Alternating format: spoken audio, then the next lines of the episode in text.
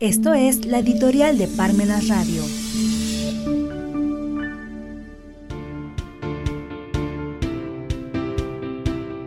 El cine que conforma la conciencia desde Hollywood con amor. Por medio del cine o la televisión nos enseñan que la tortura es una cosa como cualquier otra, un género como cualquier otro, un entretenimiento también así como cualquier otro. Se la toma una mercancía más que se lanza al mercado. Las películas de tortura venden bien. José Pablo Feynman.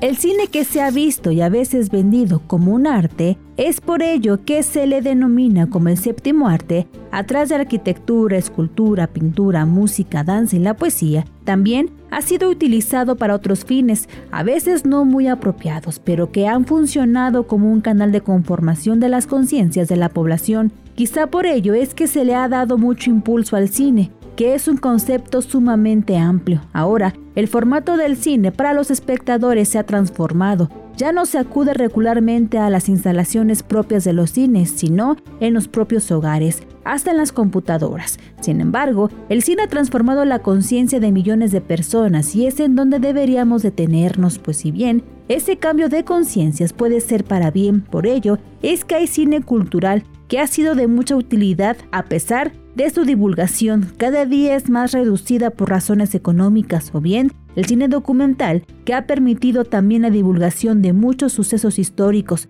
violaciones graves a los derechos humanos que pudieran quedarse olvidados en un museo. Posteriormente, ya en la década de los 80 del siglo XX, en plena Guerra Fría, las películas comerciales que llegaban a todos los rincones del mundo versaban sobre los héroes norteamericanos que derrotaban a los comunistas, socialistas y a los rusos, o bien los que legitimaban la invasión a Vietnam. De paso, las películas contra los musulmanes, los terroristas rescatando aviones secuestrados con norteamericanos y judíos a bordo. Ya finalizada la Guerra Fría, había que legitimar la hegemonía del poder comercial y por ello es que se transformó la producción del cine comercial y se topó con el combate al terrorismo y de paso al narcotráfico, es decir, se buscó y localizó otros enemigos, que lo único que sucedió con ello fue mantener vigente la justificación de la vida norteamericana, la vida del consumo y la violencia entre los seres humanos, matándose unos contra otros, legitimando la muerte.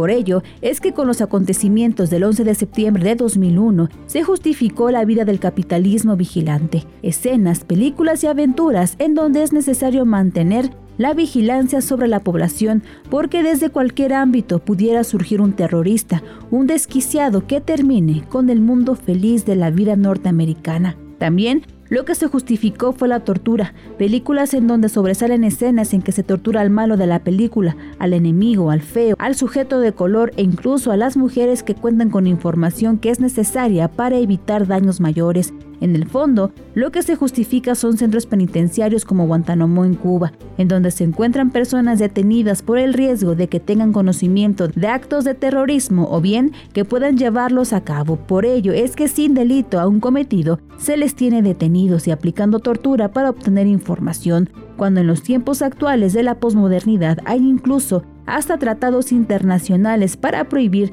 determinadamente la tortura y desde la academia esa práctica está totalmente prohibida, pero el cine comercial justifica todo lo contrario. Esta no es otra cosa más que el uso desviado del denominado séptimo arte, que transforma la conciencia de la población.